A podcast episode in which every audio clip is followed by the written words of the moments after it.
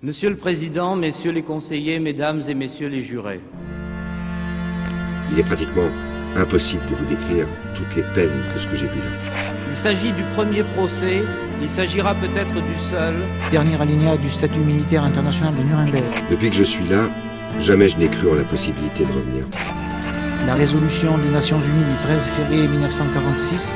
C'est-à-dire qu'elle rétablira la vérité, mais qu'elle dira au monde entier ce qui s'est passé à Auschwitz. C'est un autre monde. Si vous voulez, c'est l'enfer. Vous écoutez le récit inédit du sauvetage des archives de la Shoah, épisode 1, Écrire l'histoire. On a vu tous ces noms alignés et gravés dans la pierre de la rue Geoffroy-Lamier. On connaît de près ou de loin le mémorial de la Shoah au centre de Paris, mais on ne connaît pas l'origine de ce lieu, devenu emblématique de l'histoire de la déportation des Juifs de France. C'est cette histoire que nous vous racontons dans ce podcast réalisé à l'occasion des 80 ans de la création du Centre de documentation juive contemporaine. L'ancêtre du mémorial a vu le jour en pleine Deuxième Guerre mondiale alors que la France était partiellement occupée par les nazis. En zone libre, un juif venu de Russie a immédiatement compris qu'il faudrait pouvoir raconter cette période en collectant des preuves de ce que les juifs subissaient. Il a décidé de commencer à recenser les preuves qui allaient devenir des archives. Il s'appelait Isaac Schneerson. Dans ce premier épisode, nous vous racontons l'histoire de cet homme et des origines du projet de toute une vie, le Centre de documentation juive contemporaine le CDJC.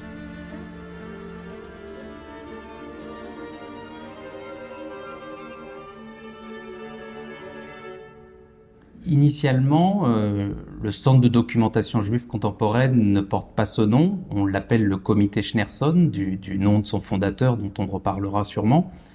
Et c'est une institution clandestine fondée euh, en 1943 euh, à Grenoble, à l'initiative d'un homme, Isaac Schneerson, qui a l'ambition de collecter des documents sur le sort des Juifs de France. Je m'appelle Simon Perrego, je suis historien, maître de conférences en histoire contemporaine à l'INALCO et spécialiste de l'histoire des Juifs de France et des mémoires de la Shoah.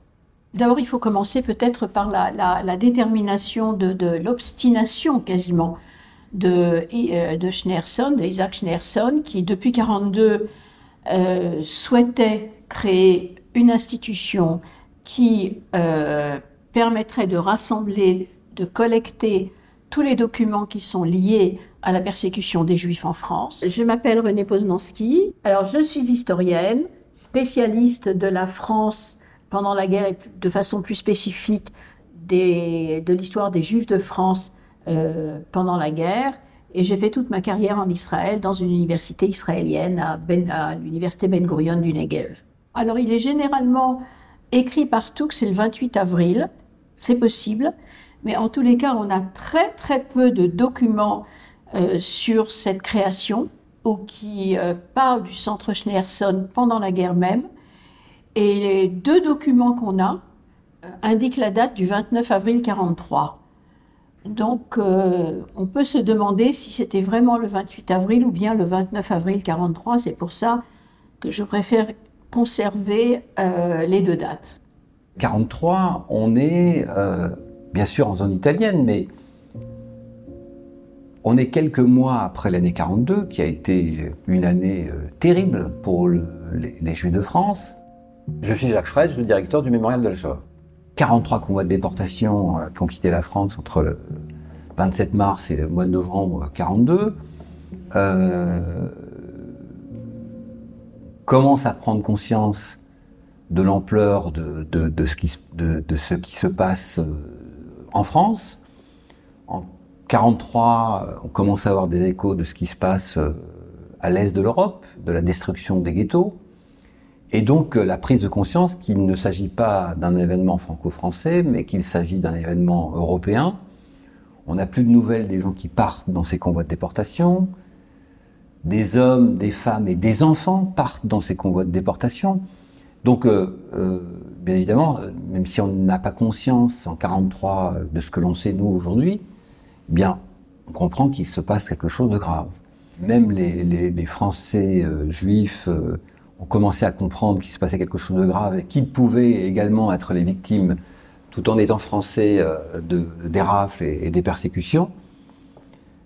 À ce moment-là où tout le monde pense à se cacher, on imagine Schneerson en train de rubisaner à, Grenoble, en train de convaincre euh, cette assemblée qui est réunie autour de lui, dont d'ailleurs certains euh, seront euh, arrêtés et déportés, Raymond Raoul Lambert, André euh, le rabbin Hirschler et, et Léo Glaser, donc ils le paieront de leur vie pour, pour d'autres raisons, euh, euh, engage ce, travail de, recensement, de, collecte de documents pour établir, euh, pour préparer l'après-guerre. C'est aussi ça qui est incroyable. C'est-à-dire qu'on est en 1943. Il ne s'agit pas simplement, alors le CDJC est né dans la clandestinité, mais avec cette, vision de la préparation de l'après-guerre. La perspective de Schneerson, c'est celle de l'après-guerre. C'est celle de l'après-guerre, c'est de préparer le cahier de revendications, ce sont ces termes mêmes, euh, c'est-à-dire euh, d'arriver unis euh, pour se présenter face au gouvernement français et face au monde en disant voilà ce qui a été fait aux Juifs et voilà la façon de les, euh, je dirais, de leur rendre ce qui leur a été confisqué, euh, de, rétablir la situation de l'avant-guerre. Les Juifs, euh, dans la zone d'occupation italienne, donc à Grenoble, euh, depuis novembre 42, étaient protégés par les Italiens. Les autorités italiennes qui, pas du tout par philosémitisme, mais pour affirmer leur souveraineté sur la région, protégeaient les Juifs contre les Allemands, mais également contre Vichy, disant même à Vichy et à Laval lorsqu'il s'en est plaint, écoutez, si vous voulez, vous tenez absolument à arrêter les juifs français, euh, on ne s'y opposerait pas, il, il, euh, c'est vous qui en avez la, la, responsabilité. Les juifs étrangers, en revanche, ils sont sous notre responsabilité et vous ne les arrêterez pas.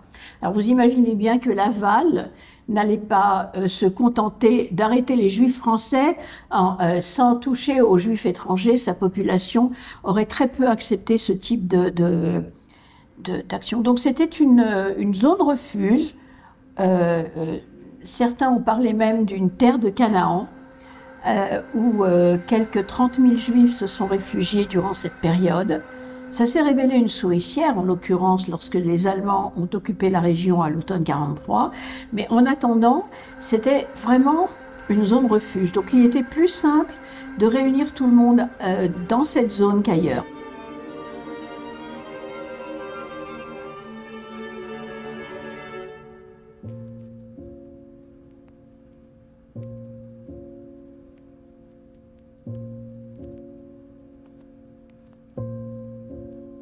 Et quand euh, Schneerson est arrivé en 44 à Paris, au bout du compte, il est resté un peu seul.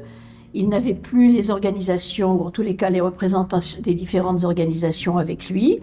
En revanche, il s'est acquis euh, les, la coopération de Léon Poliakov très vite et de Joseph Billig. Et ça, ça a été une véritable, ça a été extraordinaire parce que l'un et l'autre sont des historiens extraordinaires. On connaît peut-être mieux Poliakov, mais l'un et l'autre ont fait un travail absolument extraordinaire. Mais Schneerson euh, était une personnalité euh, euh, judéo-russe, c'est-à-dire euh, c'est un juif de Russie, un juif euh, imaginatif, un juif euh, foisonnant d'idées, et il avait des ambitions qui étaient des, des véritables ambitions au niveau de l'événement qui s'était passé, la Shoah, et, et, et pas des petites ambitions comme euh, euh, souvent c'est le cas dans le monde universitaire. Il n'était pas un universitaire, c'était un rabbin euh, juif. Il était maire de la ville de Ryazan en, en Russie. Il était, il était grand rabbin et il est devenu industriel en France. Bah, je suis Serge Clarcel, voilà, tout simplement. Euh, Difficile de définir une activité qui est multiforme. Euh, je suis avocat, je suis historien et je suis militant, voilà, militant de la mémoire. Un visionnaire, euh, un prophète euh, et en même temps un homme qui savait, qui ne restait pas dans les rêves, mais qui travaillait sur le concret, puisque les documents sont arrivés, des documents absolument exceptionnels, puisqu'il n'y a qu'une seule archive du service juif de la Gestapo au monde qui subsiste, celle de Düsseldorf, et puis celle de Paris. Après la guerre, Isaac Schnerson et son équipe se remettent à collecter des archives.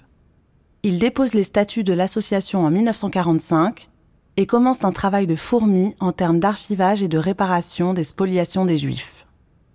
Le procès des responsables du Troisième Reich, qui se tient à Nuremberg en 1945 et 1946, va constituer une étape importante pour le tout jeune CDJC.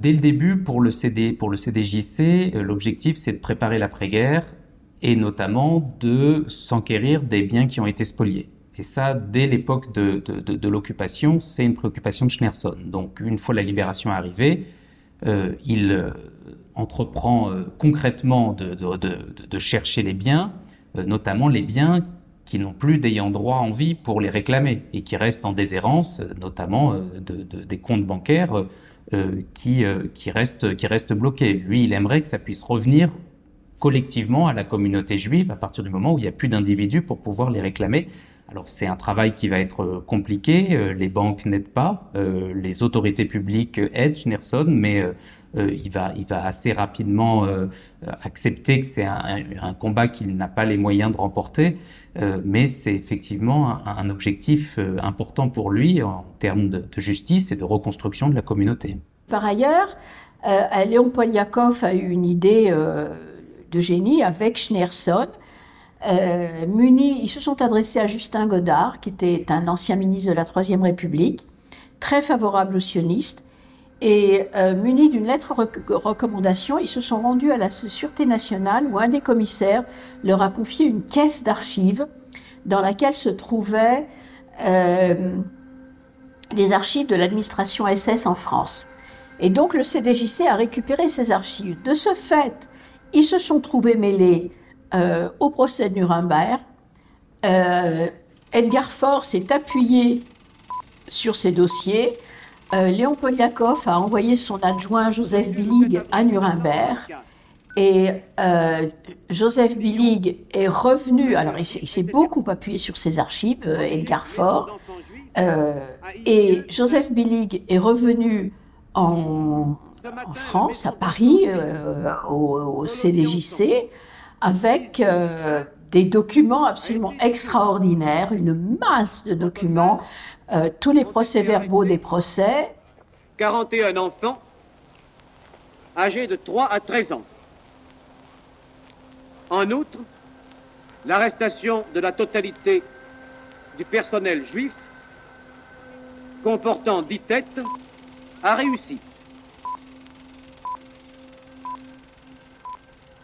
et, ayant acquis cette nouvelle légitimité face aux Juifs, vis-à-vis des Juifs, mais aussi vis-à-vis de la France, euh, il a pu recevoir des, quantités d'archives absolument incroyables.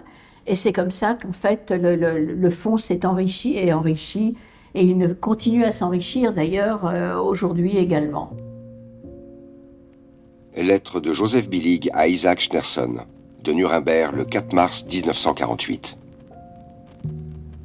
Cher Monsieur Schnerson, votre lettre du 20 février m'a apporté beaucoup de réconfort pour l'appréciation de mes efforts, et je vous en remercie sincèrement. Je vous donnerai maintenant des précisions sur les questions qui vous intéressent. J'ai composé la liste complète des documents contenant des images intéressantes. Une partie de ces images a déjà été photographiée pour nous sur du bon papier que M. Poliakov m'avait envoyé. Elle se trouve à Paris et contient aussi la reproduction de tout ce qui concerne le ghetto de Varsovie. J'ai envoyé l'année dernière également des images d'Auschwitz que j'ai eues par la délégation polonaise. La question de savoir si nous pouvons garder ces originaux est encore en suspens. J'ai l'impression que personne au tribunal ne s'intéresse actuellement à ce groupe de documents. Je suis tout à fait d'accord de prolonger mon séjour à Nuremberg, n'ayant pas terminé toutes les recherches ni réglé toutes les questions relatives aux documents choisis que je n'ai pas encore obtenus.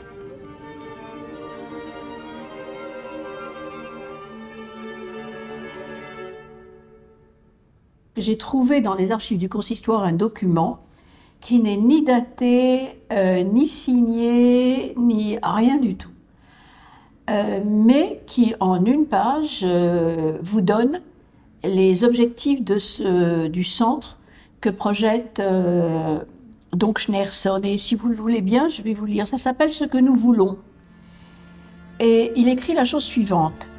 Nous voulons avant toute chose écrire le grand livre du martyrologe du judaïsme de France. Pour cela, il y a lieu de réunir l'immense documentation sur ce qui se passe dans les deux zones, d'étudier la nouvelle législation et ses incidences sous tous ses aspects, de dresser le bilan de la fortune juive spoliée ou arianisée, de dresser le tableau des souffrances de tant d'internés, de déportés, d'otages fusillés, de faire ressortir l'héroïsme des combattants juifs, d'enregistrer l'attitude des gouvernants, de l'administration et des diverses couches de l'opinion publique. Deuxièmement, il a lieu de préparer d'ores et déjà le cahier de revendication des Juifs de France, Juifs français ou Juifs étrangers. Cette documentation servira enfin pour nos représentants à la Société des Nations.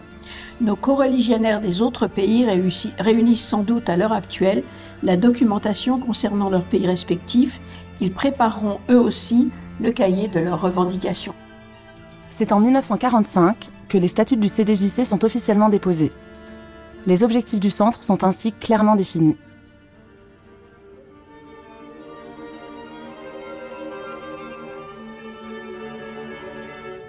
« 1er juin 1945.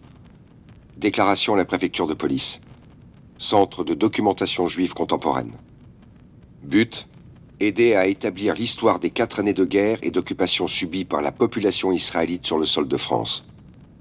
Réunir des matériaux qu'il se propose de mettre à la disposition de tous ceux qui auront en toutes circonstances une thèse juive à défendre. Publier plusieurs ouvrages, revues et documentations.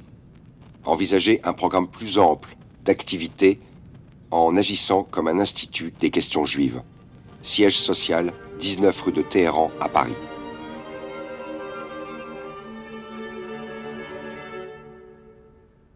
L'institution a, déposé ses statuts euh, en 1945, mais euh, avant la création euh, du mémorial en, octobre 56, on voit bien que l'institution a, erré dans Paris, qu'elle s'est même installée dans son entreprise rue Marbeuf, et donc qu'il y avait une vraie difficulté économique, hein, quotidienne, euh, pour voir cette institution euh, euh, vivre, il faut bien comprendre aussi qu'au lendemain de la guerre, les Juifs de France avaient d'autres préoccupations. Hein. Il s'agissait de, retrouver sa famille. On attendait encore des gens qui allaient rentrer ou qui ne rentreraient pas. Euh, il fallait retrouver les enfants orphelins qui avaient été cachés partout en France.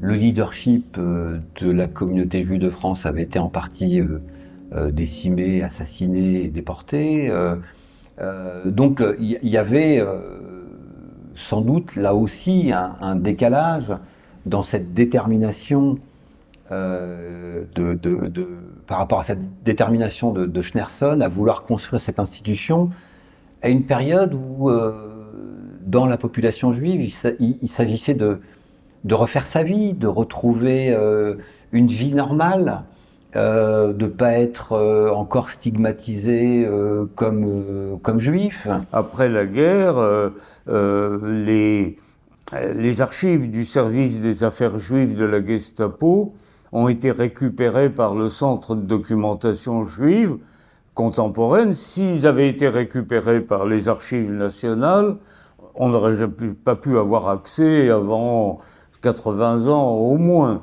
Mais grâce à ces archives qui étaient entre des mains privées, eh bien, elles ont été ouvertes immédiatement.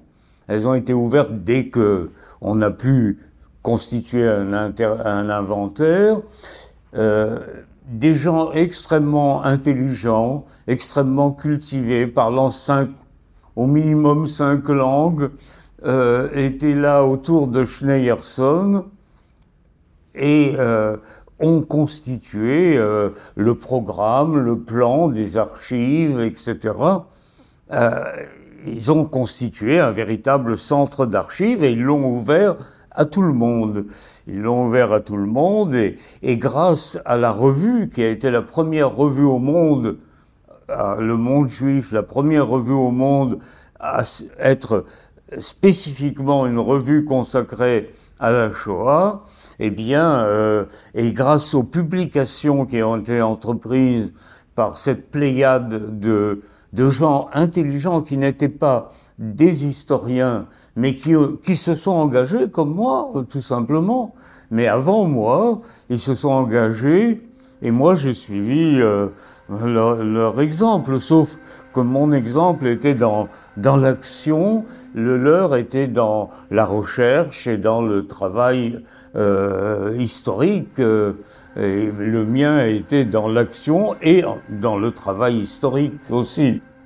Et c'est vrai que Schneerson, on, quand on met en perspective le, le monde d'où il, dont il est issu, et quand on sait que, que, son cousin Germain sera le fondateur du mouvement Lubavitch, on mesure à, peu près euh, le monde euh, dans lequel il, évoluait, mais c'était un personnage atypique puisqu'il a été euh, rabbin mais, sans communauté, très intéressé par l'engagement politique, mais un engagement politique au, sens noble, c'est-à-dire qu'il défendait le, droit des Juifs, plus particulièrement. C'est ce qui l'a amené devoir, à devoir quitter précipitamment la, la Russie et, à venir en France. Et, et Schneerson a euh, imposer un modèle en fait, un modèle qui était le modèle euh, du, franco-judaïsme, à savoir que on était euh, euh juif et, français, et euh, on pouvait être juif et français ou français et juif, et lui avait cette grande admiration pour, euh, la France. En arrivant euh, en France, il a coupé ses, ses papillotes. Euh, il est devenu euh, industriel. Et quand on voit la photo d'Isaac Schneerson, euh, les quelques photos qu'on a de lui, on voit bien qu'il a coupé, en tous les cas physiquement, avec ce monde orthodoxe dont il était issu. Et, et il, va devenir français.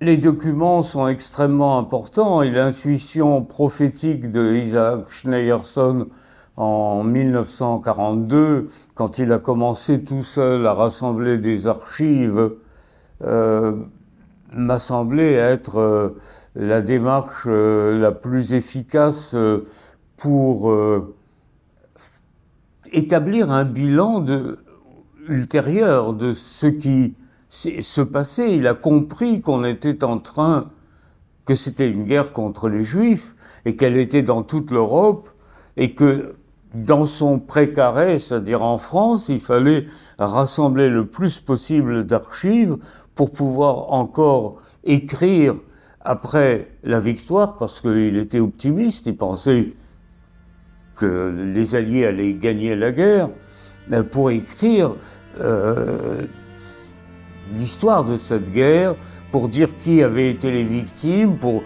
dire quels avaient été les événements, qu'il fallait rassembler les faits et pour savoir euh, l'enchaînement des événements, il faut euh, rassembler le plus possible de documents.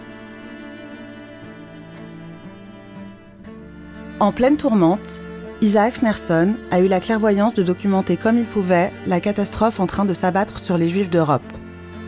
La première pierre qu'il pose au lendemain de la Deuxième Guerre mondiale ne sera qu'une étape d'un long chemin vers le mémorial de la Shoah tel qu'on le connaît aujourd'hui.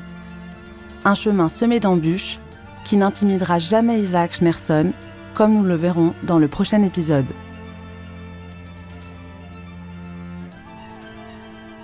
Ce podcast a été produit par Milim pour le Mémorial de la Shoah. Réalisation Elisa Azegui-Burlac et Myriam Levin. Montage Elisa Azegui-Burlac. Mixage et musique Kevin O'Leary. Retrouvez toute la programmation du mémorial sur le site www.mémorialdelashoah.com et sur les réseaux sociaux.